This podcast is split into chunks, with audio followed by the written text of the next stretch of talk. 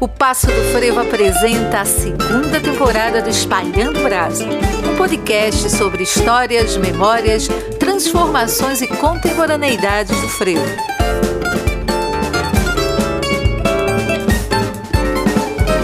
Neste primeiro episódio, memórias e patrimônios afetivos no choro e no frevo.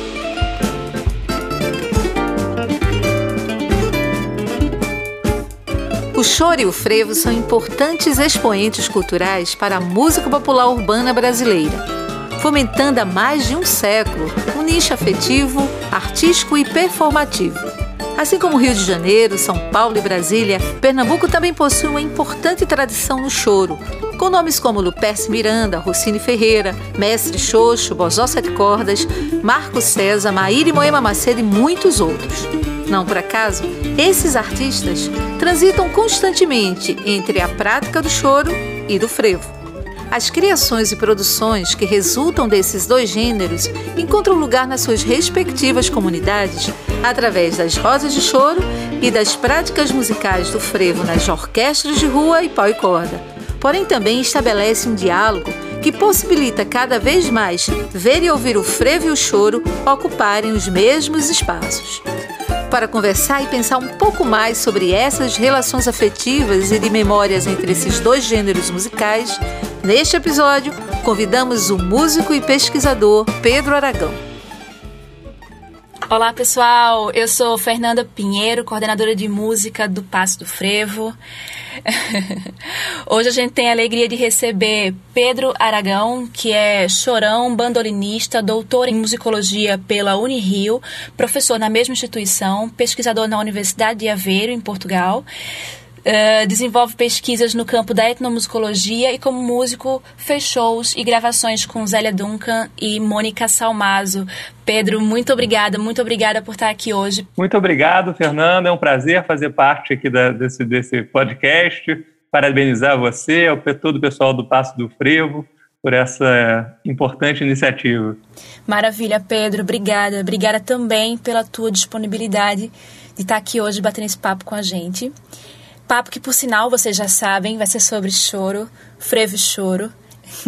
e como não poderia ser diferente, a gente vai falar um bocado sobre essas memórias e esses, esse, esse vínculo e essa relação afetiva desses dois gêneros da música popular brasileira. Mas antes de tudo, como acho que não poderia ser diferente, Pedro, você é um dos grandes estudiosos do choro no Brasil.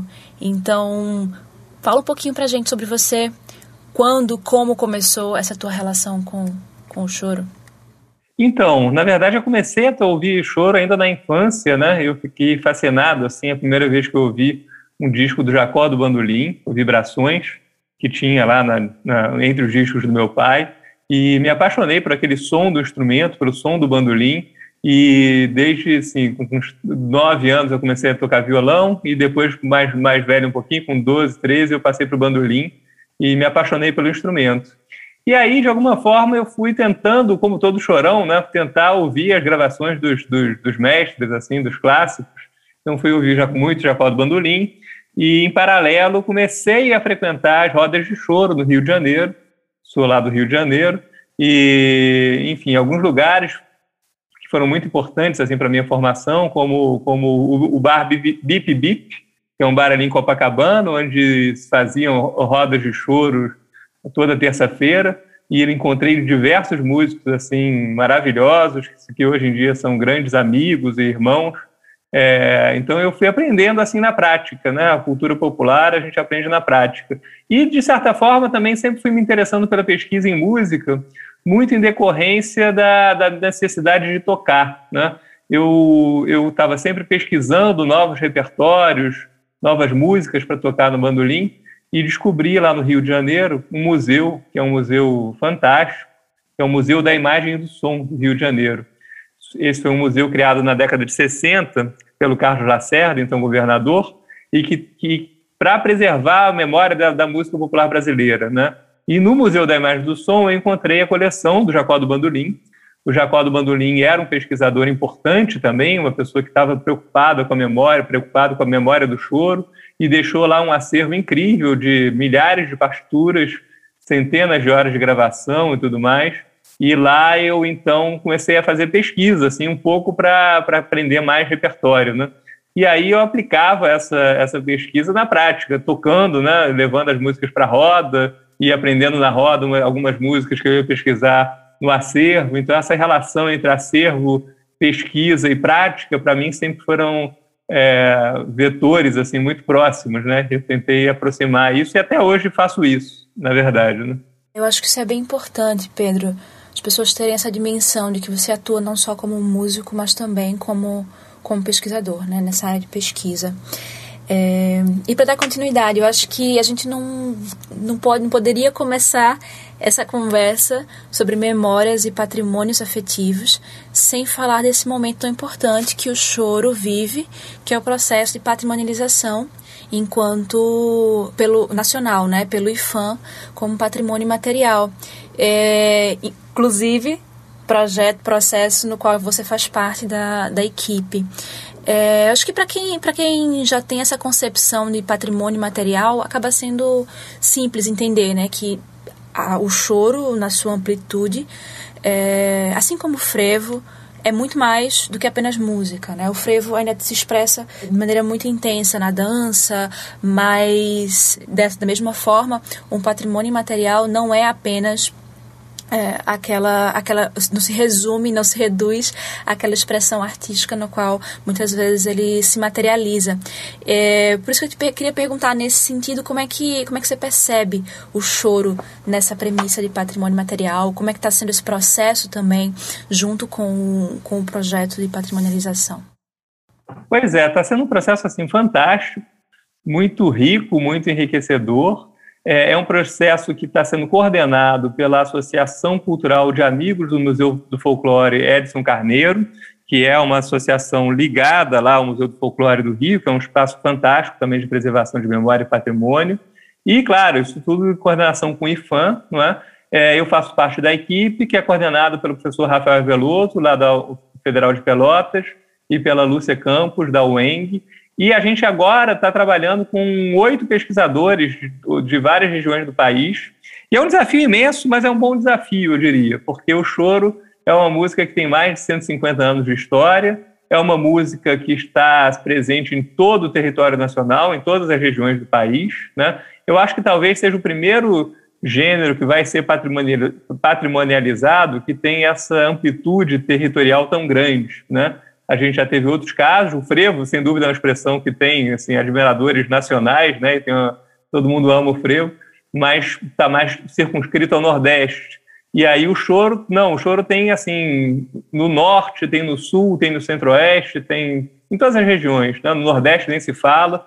Então está sendo um processo bem, bem bacana, bem, bem, bem bonito. A gente, por conta da pandemia, é, isso, uma, isso é uma outra inovação que o Choro traz. Por conta da pandemia, a gente está tendo que fazer esse processo todo online, na verdade. O que facilita claro, que dificulta por muitos lados, porque o choro é uma música muito afetiva, da roda, do convívio, né? É, mas, ao mesmo tempo, a gente consegue fazer assim uma, uma grande união nacional através de reuniões de online que a gente faz. Então, a gente tem esses pesquisadores atuando cada um na sua região, a gente faz reuniões semanais, a gente faz entrevistas com, com, com nomes importantes do choro em todo o Brasil. Já fizemos aí uma entrevista que foi fantástica com o meu amigo Marco César, que é uma grande referência do choro no Brasil inteiro, uma pessoa que tem um trabalho incrível aí como, como pesquisador e como professor do choro. Então, eu acho que está sendo, assim, realmente uma, um trabalho muito, muito rico.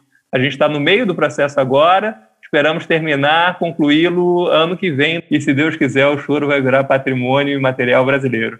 Ah, muito importante você mencionar isso Pedro e do Marco César, nesse caso, não só o Marco César, mas é, esse fenômeno né, que ocorre aqui dos músicos transitarem. Os músicos do choro também são músicos do frevo e vice-versa, músicos do frevo também. Então, no choro, o Marco César é um desses, é, sem dúvida alguma, um desses casos. A gente vai falar um pouquinho mais sobre isso já já. Mas uma outra coisa que você falou que eu achei muito que é muito importante a gente destacar aqui, essa abrangência, essa, essa atuação expandida que o choro realmente tem a nível global. E você mencionou bem o caso do do frevo, que já é patrimônio nacional e mundial, mas uh, não tem essa, essa capilaridade que o choro tem né, a nível internacional. A gente tem, obviamente, conseguido é, desenvolver muitas ações nesse, nesse sentido, mas não se compara. E me lembra também é, um, uma outra um outro bem, né, que está agora em fase de patrimonialização também, que é o forró, né, que já tem uma inserção internacional muito muito forte, né, já há bastante tempo. Eu acho que isso é isso é bem curioso. Mas sem dúvida alguma que o choro, não só por isso, mas também por isso, né, por essa, acho que essa capacidade de, de ter se, se expandido e chegar a tantos lugares no Brasil e no mundo, mais do que nunca deve estar listado como, como um patrimônio material. É verdade. Nós temos o, o Forrosca, um outro, um outro exemplo muito bem lembrado por você, né, que está em curso o processo de patrimonialização. Nós conversamos até com o Carlos Sandrone, que é uma grande referência assim, de estudos na etnomusicologia no Brasil e que está também é, coordenando esse processo do forró, né? Eu acho que eu acho que são, são gêneros que têm muito é, que tem muito diálogo, né? A gente Claro que a gente vai separando, assim, para fins de, de patrimonialização, mas na, na vida real está tudo junto e misturado, né? o que é muito bom, que faz com que essas músicas sejam muito ricas e que se retroalimentem, né, que se, se enriqueçam mutuamente. Então, a forró, sem dúvida, tem, tem essa capilaridade mundial e o choro também, né? O choro, internacionalmente, você encontra clubes de choro hoje por toda a Europa, uh, no Japão, na, em lugares da Ásia, nos Estados Unidos, tem assim uma, uma presença muito forte. Então, quem sabe a gente depois consegue também elevar o choro a patrimônio mundial, né? Acho que vai ser uma etapa posterior, mas muito bem-vinda também. É exatamente isso, Pedro. Eu acho que com a capilaridade que o choro tem hoje em dia no, no mundo, né? Essa, essa abrangência dele, vem também um potencial muito grande de, de se tornar um patrimônio não só nacional, mas a nível internacional mesmo, né? Global. É, deixa eu puxar um pouquinho essa, essa conversa já para o, o, esse diálogo entre o choro e o frevo, né? Tu sabes bem, tu estavas mencionando agora há pouco maestro Marco César, e essa relação do choro e o frevo aqui em Pernambuco é muito próxima, né? Eles caminham muito, muito junto. É, quando eu estava falando uh, anteriormente, né? O Marco César, não só ele, mas muitos outros músicos compõem esses dois universos, né? Então, acho que a gente aqui no Passo também é, estimula muito essa, essa interação, essa integração, né? Cada vez mais a gente tem aqui os nossos palcos de programação né, regular, no qual a gente também, a gente também busca é, fomentar esse tipo de esse tipo de relação mas é, eu queria saber eu queria saber de você o que é que como é que tu enxergas essa relação entre esses patrimônios, esse diálogo musicalmente falando mesmo, sabe? Tô falando isso porque é, aqui em Pernambuco a gente vê de maneira muito clara, né? Não só mestre Marco César, mas Maíra Moema, o próprio Rafael Marques, né? Hoje. E eu sei que fora dessa, desse, desses limites, né, Recife, Pernambuco ou mesmo Nordeste, existe uma movimentação também, uma experimentação e estocar frevo por parte do, dos chorões, né? Acho que ano passado foi um, foi um momento muito importante para a gente, quando no aniversário do Passo, antes da pandemia ainda, é, a gente recebeu no nosso, na nossa Hora do Frevo, no palco da Hora do Frevo, a Milton de Holanda, né? Então ele trouxe esse, ele que hoje é um importante representante do choro, né? Trouxe um bocado dessa relação. Ele junto com Amaro, né? Amaro Freitas, é, passearam por ali, passearam pelo choro, passearam pelo frevo e trouxeram ainda mais, eu acho que é, liga para essa para essa relação. Mas enfim, é, como é que tu enxergas essa relação entre entre esses dois gêneros, entre, entre esses dois patrimônios? Bom, vou começar falando de uma dimensão pessoal, porque eu sou filho do. meu pai é do Recife, o meu, meu avô era de Limoeiro e meu outro avô era de Nazaré da Mata. então tem uma relação muito forte com, com Pernambuco, com e o Nordeste. né? Pois é, por acaso só que eu não nasci aí, mas enfim. É, e eu acho que essa relação, na verdade, é uma relação tão forte que ela nasce antes da gente consolidar, antes mesmo de surgir choro e frevo, essas, essas designações, né? Eu acho que já havia um intercâmbio tão grande assim de músicos é, entre as duas regiões que eu acho que isso é, é muito interessante, porque é como se fossem realmente da mesma família, né, digamos assim. Então a gente tem aí uma, uma, uma gama de instrumentistas, é, não só pernambucanos, também do Nordeste inteiro, que foram para o Rio ainda no século XIX, início do século XX, né, João Pernambuco, é, nossa, são tantos, né, é, é, Luperce Miranda, os Turunas da Mauricéia, é, depois, depois um pouco a gente tem o Rossini Ferreira, que é um, que é um bandolinista tão maravilhoso de choro e fantástico, que também transita nesses dois, nesses dois universos. A gente tem, por exemplo, o Jacó do Bandolim, que é a maior referência do choro no Rio de Janeiro, como um apaixonado pela música do, do, do Recife. Né? O Jacó tinha várias fitas de rolo que a gente encontra no acervo dele, e assim, algumas delas só com gravações do pessoal daí, pessoal já mandava gravações para ir para o Jacó, fazia, fazia assim um intercâmbio de músicas, e, inclusive de frevos também. O Jacó recebeu uma caravana que veio do Recife na década de 50, se eu não me engano,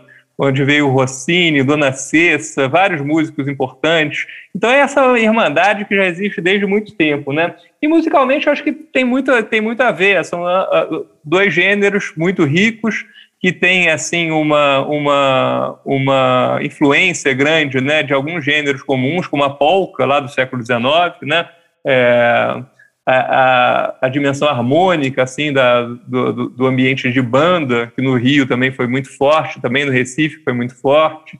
É, tem uma relação muito grande com o carnaval. O choro no início do século estava muito ligado aos ranchos carnavalescos, né, onde se fazia uma música antes das, das, escolas de samba, na verdade, da década de final da década de 20, os ranchos eram a manifestação mais comum e que agregavam os chorões da época, né? O Ernesto Nazaré escreveu música para rancho, vários outros, Bonfilho de Oliveira participou de rancho, vários, vários desses músicos tiveram uma atuação bem grande. E isso tem uma, para mim, tem uma relação muito forte com os clubes de frevo, né? Uma, é uma estrutura muito parecida, assim, com uma orquestra formada por sopros, banda de pau e corda que saía às ruas cantando, né? Então acho que tem essa relação também histórica aí para a gente explorar na relação entre essas duas, esses dois gêneros. E claro, atualmente acho que a gente tem uma relação muito bonita e muito rica com vários dos músicos é, de Pernambuco, vários músicos que fazem o frevo, né? A gente, eu fiz parte da, da, da Escola Portátil Música durante muito tempo, a gente fazia festivais nacionais, e sempre, sempre encontrando o pessoal do Recife, sempre recebendo alunos do Recife, gente assim com uma capacidade, uma musicalidade incrível, né? Então eu acho que é realmente são dois gêneros muito muito próximos, é difícil até de, de, de diferenciar, né? Claro que musicalmente tem, cada um tem a sua especificidade, mas eu acho que tem uma, um passado comum muito rico. Obrigada, Pedro. Sem dúvida é importantíssimo isso que que tu trazes dessa relação que não é eu mencionei alguns alguns artistas dessa geração nossa mas a verdade é que isso acontece já há muito tempo você pontuou muito bem. Acontece há muito tempo e são muitas gerações de, de troca né? É um verdadeiro intercâmbio assim sem dúvida. E, tem essa relação até de aprendizado né? Quando você pensa no João Pernambuco que vai para o Rio né? É, e vai ser assim a referência de muitos violonistas, né, tanto na composição quanto quanto, enfim, na interpretação. Outro nome que eu acho importante de lembrar é o Meira, né? O Meira, o Jaime Florencio, que é, é também da, pernambucano, se eu não me engano, e que, e que vai para o Rio junto com o Turano da Mauricéia, e que é o professor, vira professor no Rio, e foi professor do, de ninguém menos do que Rafael Rabelo, Baden Powell, Maurício Carrilho, né? Então tem uma escola aí muito bonita que vem do Nordeste, que é fundamental para o choro, sem dúvida próprio canhoto também, né? O próprio canhoto, canhoto da Paraíba é uma referência assim fundamental, né? E, e existe e nesse processo agora do, do, choro como patrimônio imaterial, nós estamos fazendo muitas entrevistas com chorões aí do, do Recife, porque existe um sotaque do choro pernambucano, né? Existe, existe um sotaque que é muito bonito, bonito e que é rico, né? Quando você pega, por exemplo, as composições do Rossini Ferreira, que é um compositor fantástico né, pra, do, do choro, aí, tinha assim, uma, uma, uma capacidade de composição maravilhosa, tinha um som maravilhoso do bandolim. É, você tem o próprio Canhoto da Paraíba também, com, com, a, com, a, com aquela forma de tocar o violão aquela é um tipo de composição de choro que é talvez menos sincopada, tem menos influência lá do samba do Rio, mas é mais tem, puxa mais para o frevo nesse sentido de ser um fluxo contínuo assim de, de semicolcheias, né, de, de notas musicais que não param é, e que exigem muito virtuosismo do intérprete, né? Lupercio Miranda é outro caso. Eu, Lupercio Miranda era, era um assombro tocando bandolim, né? O, o virtuosismo dele era assim incrível e, é, e, lembra um pouco o frevo pela essa questão do, do, do, virtuosismo. O frevo de rua é uma música muito que exige muita técnica do intérprete, né? E isso a gente vê nas composições de choro desses autores, como como Lupercio, por exemplo, né? Não, isso que tu estás trazendo, Pedro, é realmente muito muito importante. Inclusive, acho que você falou em algum momento irmandade, né, se referindo ao frevo e ao choro. E eu tinha até notado aqui no, no meu no meu roteiro é, o gênero irmão, né? Gêneros irmãos. É claro que existem as particularidades, as especificidades né, musicais, as características que os definem e, e, distinguem também, mas eu acho que existem alguns, alguns elementos comuns nesse processo de, né, de consolidação mesmo, né, deles enquanto, enquanto gêneros uh, brasileiros é, não só esses gêneros que dão origem, né, como, como você já tinha mencionado mesmo, a própria polka e etc., mas alguns elementos que são elementos mesmo uh, sociais, né, ou seja, são gêneros urbanos, por exemplo, são gêneros que emergem da, da, em grande parte das camadas populares, né? Então, acho que isso tudo vai dando essa... Uh, vai, vai, vai conduzindo e vai aproximando, né? Essas duas expressões mesmo, enquanto, enquanto que a gente está chamando aqui de pronto, que a gente pode também é, brincar dizendo que são irmãos, né? Mas é, a partir disso eu, fiquei, eu fico me perguntando e queria saber se tu considera esses elementos de alguma forma determinantes, esses elementos, não só os musicais, mas esses elementos sociais, para esse, esse reconhecimento mesmo como, como patrimônio nacional? Sem dúvida. É, o, é, essa questão da cultura popular que faz nascer esses, esses gêneros, né? Você tem toda a razão. São culturas populares e culturas populares urbanas, né? E no caso do choro e do frevo. No caso do choro, é, eu fiz o meu trabalho de doutorado sobre uma obra que é que foi publicada em 1936 por um carteiro do Rio de Janeiro chamado Alexandre Gonçalves Pintos. Esse carteiro tinha o um apelido de Animal e ele tocava violão e cavaquinho participava das rodas, de várias rodas. Então, em 36 ele escreve um livro chama O Choro: Reminiscências dos Chorões Antigos, em que ele faz assim uma espécie de, de é, enciclopédia, digamos assim, de, vários, de todos os músicos com que ele tocava. Né? Então, o livro é organizado em verbetes, cada verbete é dedicado a um músico. E tem uma coisa muito bonita, isso que eu tentei explorar no meu trabalho, né, que eu fiz sobre o livro, é que, é, ao contrário, ele inverte um pouco a lógica que a gente está acostumado quando você olha livros sobre música. Né? Então, um livro, por exemplo, sobre a história do jazz ou sobre a história da música clássica, sempre são livros que, que vão ter assim uma relação dos melhores músicos, dos compositores mais importantes. E o livro do Carteiro, que foi lançado lá em 36, é o contrário. Ele está ele tá descrevendo os músicos que eram os músicos comuns, que pertenciam às, às camadas populares.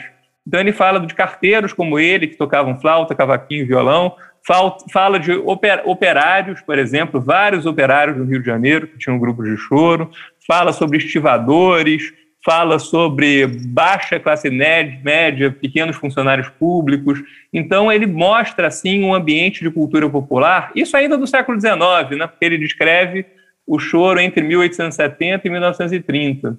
Então, a juventude dele é aí no final do século XIX, no Rio de Janeiro, quando o Rio estava recebendo justamente assim grandes levas de imigrantes né, do Brasil inteiro, que tá, eram atraídos assim pelas oportunidades da, da capital, e que, enfim, uma grande mistura cultural. Né? E aí ele está descrevendo justamente uma época em que você não tinha ainda rádio nem disco.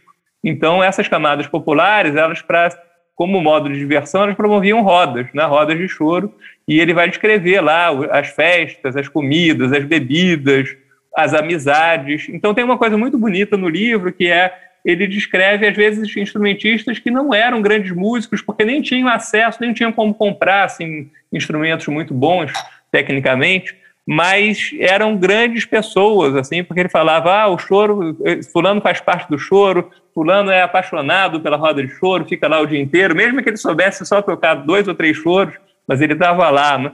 Então é uma dimensão muito bonita dessa cultura popular, na verdade, e que, de certa forma, a gente está querendo é, colocar aí na, na, pauta nesse, nesse processo de registro, né? justamente trazer essa diversidade do choro, territorial, cultural é, e musical, digamos assim, e, e, eu acho que isso tudo tem a ver muito com o frevo também. O frevo também tem essa, essa raiz aí popular dos clubes de frevo, né? Da, de toda essa, essa efervescência aí cultural e musical do Recife.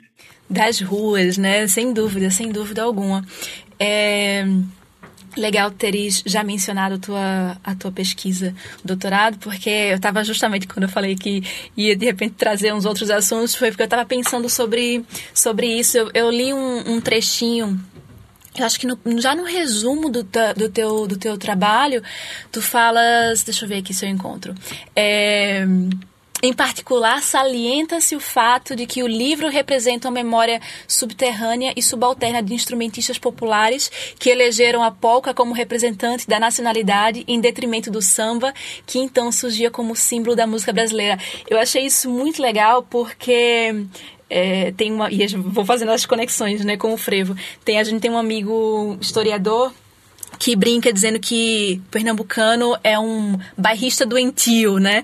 E aí a gente, quando a gente olha, por exemplo, no o Batuque Book do Frevo, que foi lançado ano passado, é, já traz algumas informações o, o, sobre o, como que começou-se a dar essa característica do frevo às marchinhas, ao dobrado, e aí chega-se a um, a um ponto onde se usa o termo marcha carnavalesca pernambucana, né? Ou ou marcha polca, ou polca marcha. E aí, lembrando também que a polca faz parte desse, desse processo também histórico do, do frevo e como que aqui em Pernambuco já se tem esses lugares demarcados, né, de se usar, de se dizer que é pernambucano, mesmo antes de se ter o gênero frevo, né? E eu achei, eu achei um contraponto legal, eu não sei, de repente a gente pode, pode desenvolver um pouco mais sobre isso, mas um contraponto legal a essa ideia de, de utilizar e eleger a polca, né, como um representante da nacionalidade verdade. É verdade, porque o carteiro, quando escreve o livro, em 36, e publica, é, ele estava vendo o samba ganhar assim, dimensão nacional. E claro que ele certamente ficava feliz por aquilo, ele, em vários momentos do, do livro, fala sobre a rádio, a importância da rádio, etc. Mas é como se ele dissesse: olha, o samba é importantíssimo, mas eu queria trazer aqui uma outra memória, né? uma memória desses músicos populares do século XIX, para quem a polca e o choro, né? eles não tinham ainda no começo no final do século XIX, isso, como aí no Recife também, não, não se falava em frevo ainda, né? Falava-se em marcha, em polca e tudo mais, e, mas é, já era uma música diferente né, da, da, música europeia, de alguma maneira. Então, o carteiro traz essa memória desses instrumentistas populares. E eu acho muito interessante porque, certamente, aí no Recife a gente tem um processo muito parecido. Né? A gente, outro dia, conversando com o Marco César, a gente fez uma entrevista para o processo do registro, que foi uma linda entrevista, em que ele falou assim, muito bem, para variar, o Marco César era uma referência importantíssima, né? E ele falou uma coisa que eu, que eu queria repetir aqui. É, as primeiras gravações de frevo foram feitas no Rio, pelo grupo do Pixinguinha, que já mostra essa, essa, essa proximidade, né? Porque, é, então, na década de 30, não havia um estúdio de gravação no Recife, então as primeiras gravações foram feitas pelo grupo Pixinguinha, o Diabos do Céu, na década de 30. E entre essas gravações está uma que eu sempre ouço e adoro, que é um frevo chamado Luzia no Frevo, do Antônio Sapateiro, né? E ele falava, olha, o Antônio Sapateiro, quem terá sido o Antônio Sapateiro, né? Uma composição genial, uma composição que faz parte da, do cânone, assim, da história do, do, do, frevo, e a gente tem tão pouca informação biográfica sobre Antônio Sapateiro, por exemplo. Faltou, talvez, um animal, um carteiro que escrevesse essa, essa memória aí no Recife. Mas quem sabe ela existe, né? Ela certamente está diluída aí nos jornais, nos documentos de época, enfim, na, na, na memória das pessoas do, do, passado, isso foi passando de uma, por, uma, por uma tradição oral. Então, eu acho que tem essa, essa tem muita coisa em comum, realmente. É impressionante como, como tem. Eu acho que, pensando assim, até um pouco mais, mais filosoficamente aqui, a gente faz essas divisões, né, choro, frevo, operacionalmente os músicos fazem também, está tudo certo. Mas na prática está tudo misturado, né? Quando você faz uma roda, você vai tocar frevo, você vai tocar choro. Vai, essa, o próprio choro não deixa de ser um gênero guarda-chuva, que você tem dentro dele polca, valsa, shotes, é, machixe, choro sambado. A gente tem vários tipos de choro dentro desse, desse universo, né?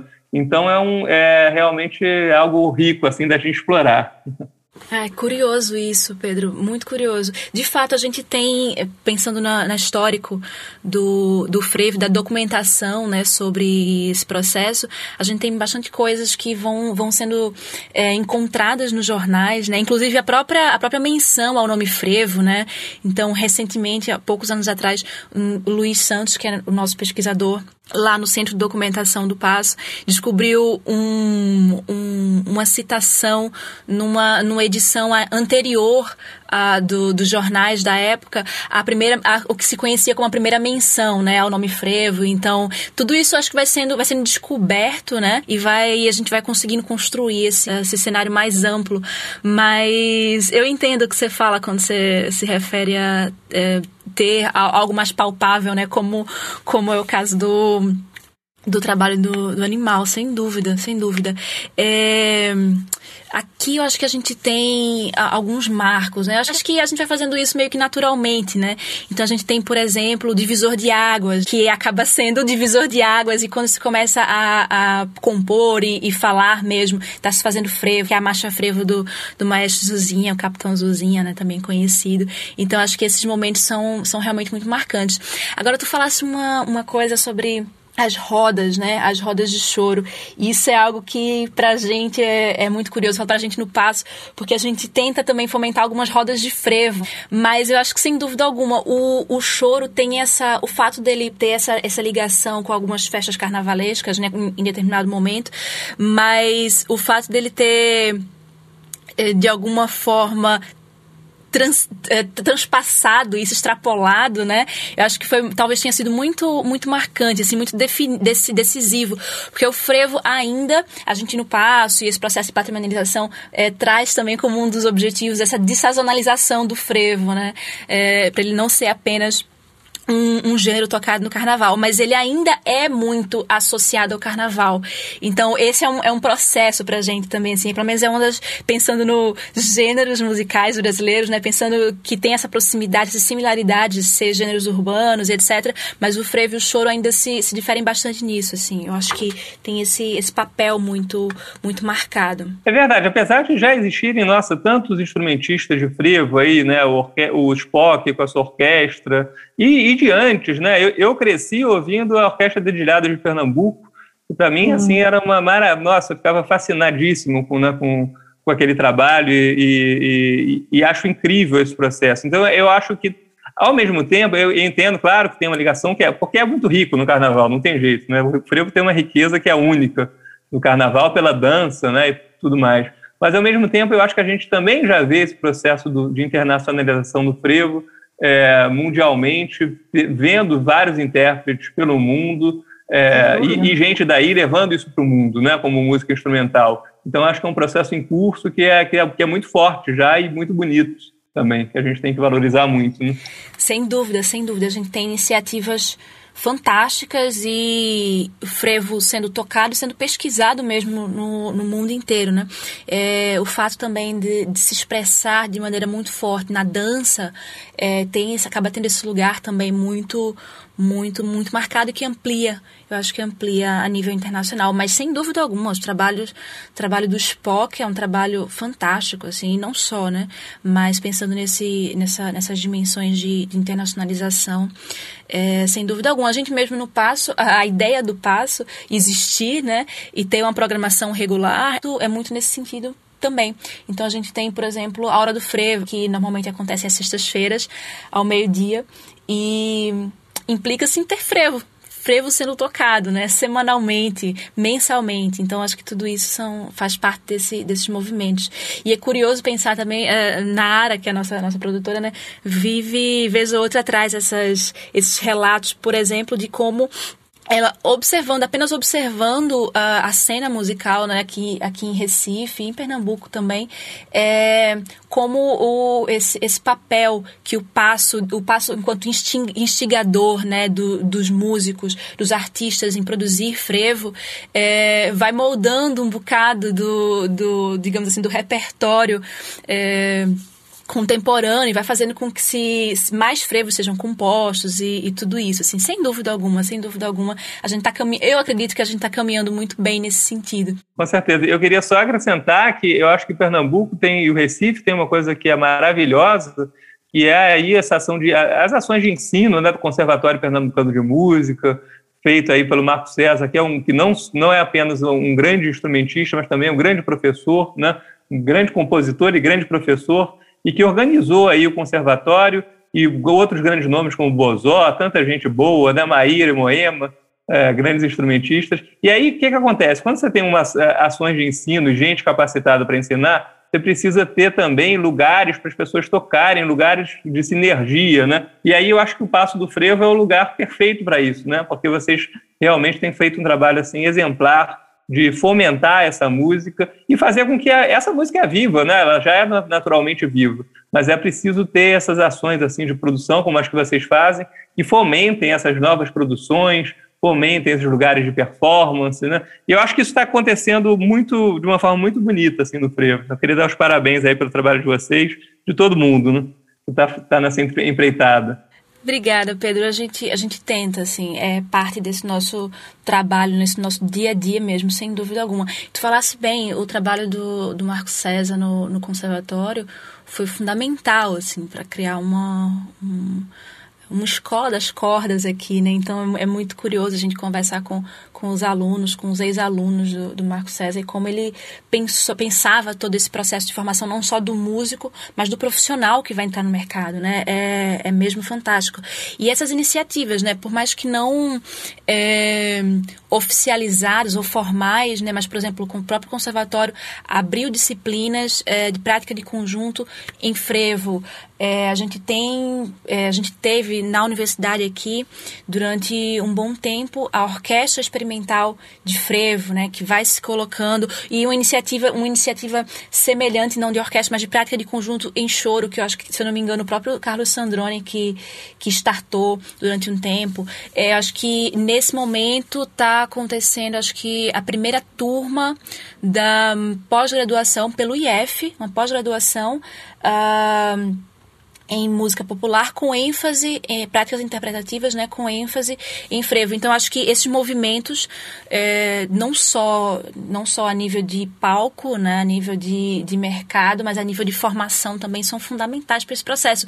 E aí é onde entra a, eu acho que é onde entra também esse, esses movimentos do choro, né? Então a gente tem em Brasília uma escola de choro muito forte, no Rio uma escola de choro muito forte, também pensar a própria casa do choro, né, a escola portátil portátil, é, acho que são, são indicadores disso, inclusive do qual você fez parte, né? Você fez parte da, da coordenação durante. Eu não sei quanto tempo, Pedro, quanto tempo tu passasse na, na escola de choro?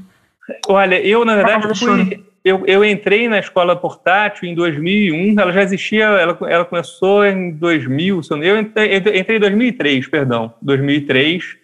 Depois, ela era ainda na escola de música da FRJ, depois ela foi para uma casa alugada na Glória, em 2005 ela foi para a Unirio, e aí ela virou projeto de extensão da Unirio e eu fiquei, depois eu entrei para professor da Unirio em 2009, e aí eu fiquei mais como só como interface, digamos, entre a Unirio e a, e a escola portátil, né? É, então foi de 2003 a 2009, mais ou menos, mas é claro que eu sempre, enfim, estou muito empenhado em trazer assim essa essas atividades do choro, né? E, e, também isso é muito importante que você falou, né? Eu acho que tanto o choro como o frevo eles têm tido uma, uma inserção cada vez maior nas universidades, né? Nas práticas de conjunto, é, em dissertações de mestrado, teses de doutorado dedicadas ao tema. Então, acho que isso é uma riqueza também que a gente tem, tem, tem fomentado aí, que tem acontecido né, no Brasil inteiro, como parte do processo de patrimonialização, a gente tem feito vários mapeamentos e um deles foi, um deles foi de bibliografia, né? E é fantástico ver como a produção sobre o choro é enorme, né? É, no Brasil inteiro. A gente encontra assim uma quantidade muito grande de teses e dissertações sobre os mais variados, variados aspectos do choro, desde performance, composição, até aspectos estilísticos, de improvisação, aspectos históricos. Então, eu acho que isso é uma, é uma riqueza grande assim que tem se mostrado. E a gente quer justamente mostrar um pouquinho desse painel, né, da produção, e a gente fica muito orgulhoso assim da Universidade Pública Brasileira, que tem um papel fundamental, um papel importantíssimo, né, de, de, de produção de conhecimento. Então, quando eu fiz parte desse processo, eu fiquei ainda mais, mais feliz de ver assim a riqueza é, da Universidade Brasileira também produzindo esse, essa riqueza de, das teses, dissertações. Então, é, é uma coisa muito bonita da gente, da gente ver. Né? Que maravilha. É, a gente já falou sobre esse processo de patrimonialização no qual você faz, faz parte da equipe, né? Mas qual é a leitura que tu fazes hoje sobre, sobre momento mesmo que o, que o choro vive no Brasil. Falando no Brasil porque, é, quer dizer, não só no Brasil, né? Mas falo no Brasil porque muito desse processo também de patrimonialização está circunscrito a, essa, a esse limite nacional, né? Digamos assim. Mas qual, qual que é essa, essa, essa leitura que tu faz? E da mesma forma, vou aproveitar e emendar, assim, é, o que é que tu enxerga para o futuro do choro, assim? E ainda um pouco além ainda, é, como tu achas que o frevo pode também é, caminhar nesse para esse futuro, considerando que é também um patrimônio, que é também um patrimônio nacional e internacional? Então, eu acho que o choro tem ganhado assim uma dimensão, uma força nessa, nesses últimos anos, né?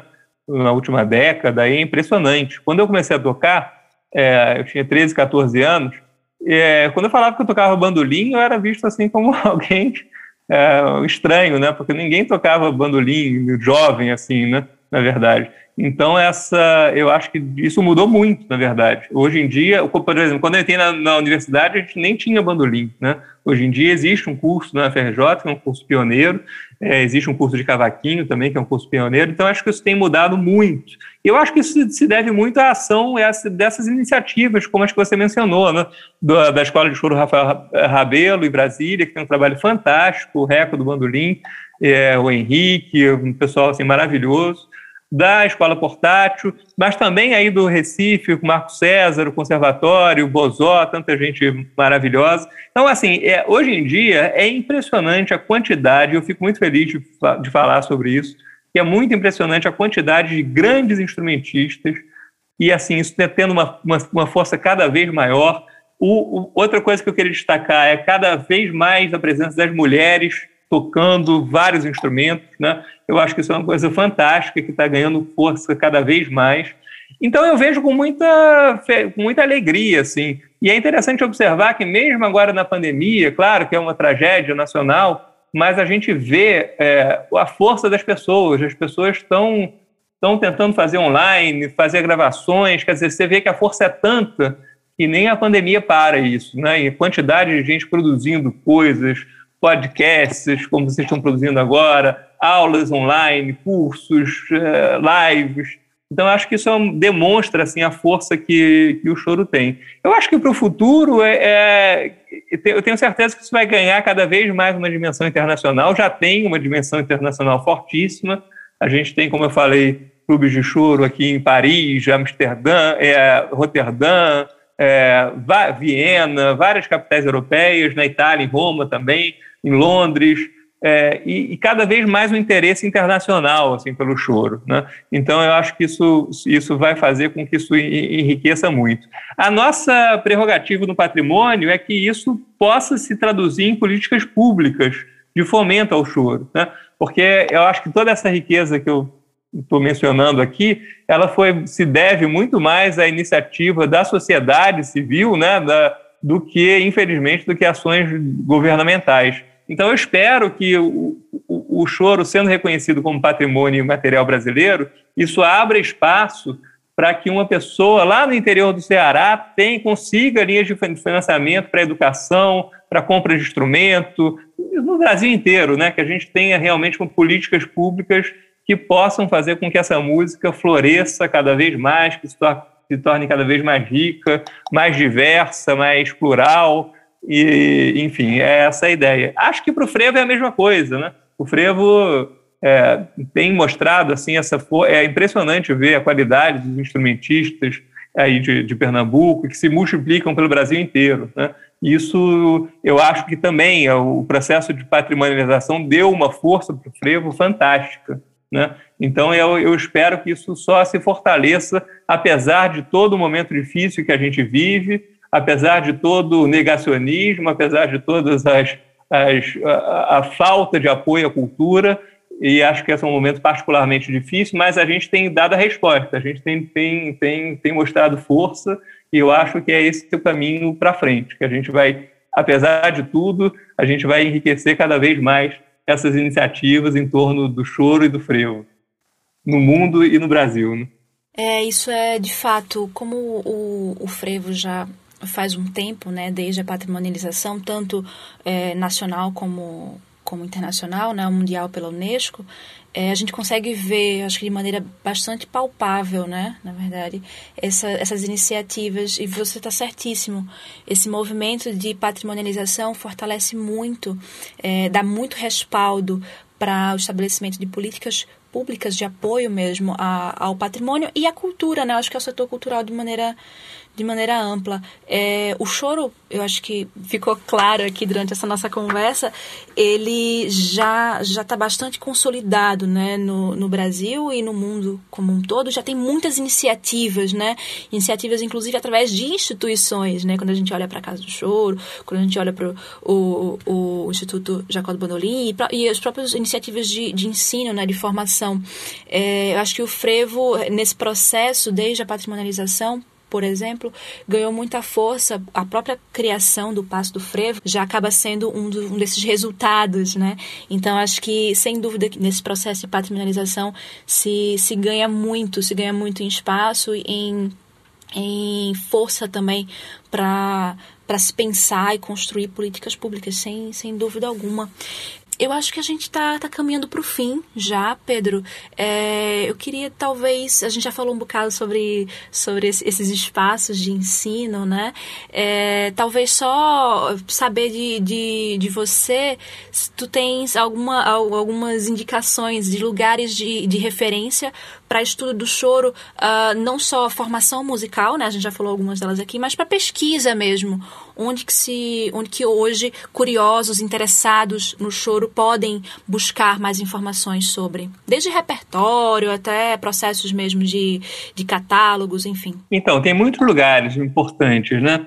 É, eu diria que a gente já, já citou aqui de ensino a, a escola portátil, é, a, a, a, Escola de Choro Rafael Rabelo, em Brasília. Hoje em dia já tem o pessoal lá de uma escola, é, escola de Choro de São Paulo, também ligado ao Clube de Choro de São Paulo. É, o professor Luiz Machado e o Matias Pinto, que estão organizando lá, já organizam há muito tempo a oficina de choro em Porto Alegre. Existem vários, muitos lugares assim, de ensino. Né? De pesquisa também, eu acho que essa pesquisa, de, de maneira geral, está diluída em várias universidades, tem muita gente muito boa fazendo pesquisa sobre o choro. A gente tem no, no Rio de Janeiro alguns lugares de referência, é, vou citar dois deles. Um deles é, é, o Museu da Imagem do Som, que é um, um museu estadual que é fantástico, tem um, tem um acervo assim, maravilhoso. Infelizmente ainda não tem muita coisa online, mas é um, é um para quem for ao Rio, é um lugar imperdível assim, de pesquisa, por ter várias coleções lá, a coleção do Jacó do Bandolim, do Aldir Azevedo, enfim, uma série de coleções importantes, do Almirante. É, outro lugar de referência hoje em dia é o Instituto Moreira Salles, que tem, uma, tem feito um trabalho também muito importante de preservação de acervos. É, tem, eles têm a discografia brasileira em 78 rotações, onde você pode ouvir é, vários, várias gravações de choro desde o início do século. Então, esse é no site discografiabrasileira.com.br. Eles também fizeram um site, eu até participei, participei do processo de pesquisa, sobre o acervo do Pixinguinha. Então é pixinguinha.com.br, onde tem lá vários, o acervo todo, as pasturas, é, verbetes biográficos sobre o Pixinguinha e seus contemporâneos, é, enfim, material fantástico.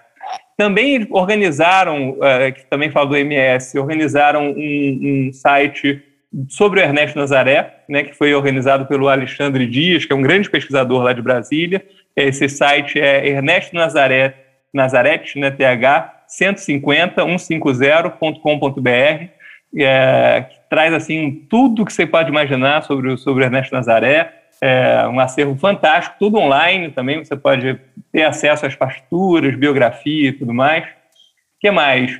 O acervo da Chiquinha Gonzaga, acervo digital da, da Chiquinha Gonzaga, que é organizado pelo Vandrei Braga, que é um outro é, pesquisador incrível lá do, do, Distrito Federal, também em parceria com Alexandre Dias. Um acervo digital sobre, com várias informações sobre a vida da Chiquinha, obras, fotos, partituras, fantástico também. E o acervo do Instituto Jacó do Mandolim.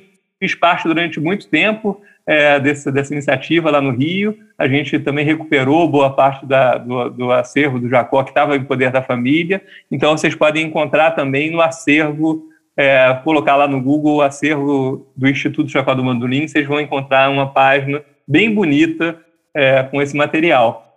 E, finalmente, a da, a, o material da Casa do Choro. A Casa do Choro é hoje uma referência, assim, para quem busca partituras, principalmente, acho que é a maior referência online que a gente tem, né? É o maior acervo online disponível, é, com milhares de partituras de choro, às vezes em manuscrito, digitalizadas, revisadas.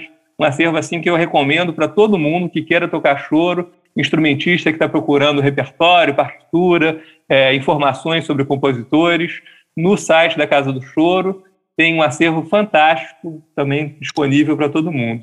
Assim, tem muita, muito mais coisa, né? Se eu fosse falar sobre isso aqui, acho que era mais uma hora. Mas esses são alguns dos, dos principais, né? Massa, Pedro. E projetos, assim? Que, que projetos e iniciativas?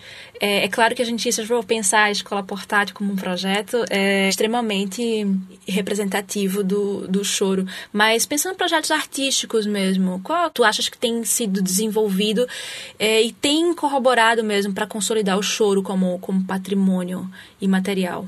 Nossa, eu acho que aí tem tanto que é até difícil de, de mencionar sem, sem ser injusto, porque acho que em todas as regiões assim a gente tem projetos de, de, de performance, né, de shows, de, de, e aí você tem em São Paulo, nossa, uma, uma infinidade de coisas, tem o Projeto Brasil Toca Choro, né, é, tem, tem muita coisa, então, então eu acho que nesse ponto a gente tá, é muito feliz assim, de ter pelo Brasil inteiro muitas iniciativas é, para performance. Né? A gente acabou de ter agora no Rio um festival também maravilhoso de composição concurso, é, que foi idealizado pelo Mário Sérgio, grande, grande amigo, grande chorão também, com, com o apoio da, da Lei Aldir Blanc, que, que enfim, foi tudo online também, com, com centenas de músicas, e revelando assim, uma geração de novos compositores absolutamente maravilhosa. Né? É, tá tudo online também, esse concurso foi, foi bem divulgado.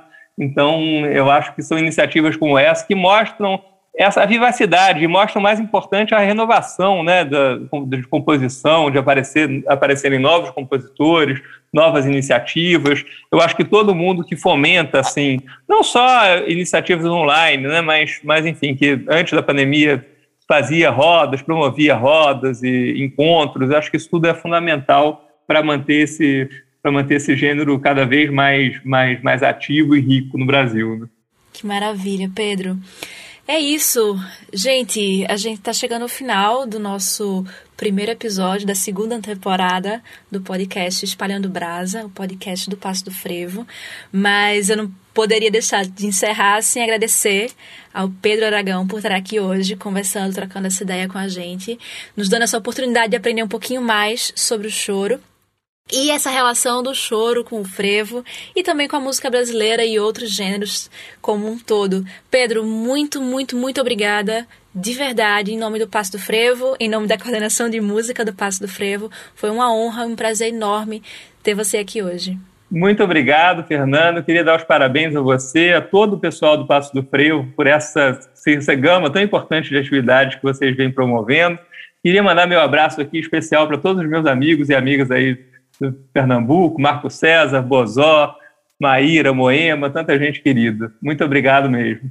Esse foi o Espalhando Brasa, o podcast do Passo do Frevo. Eu sou Fernanda Pinheiro e hoje eu conversei com Pedro Aragão. Esse episódio usou a música Engatinhando, de autoria de Rafael Marques, interpretada pelo Saracutia. Agora vem a voz Nara.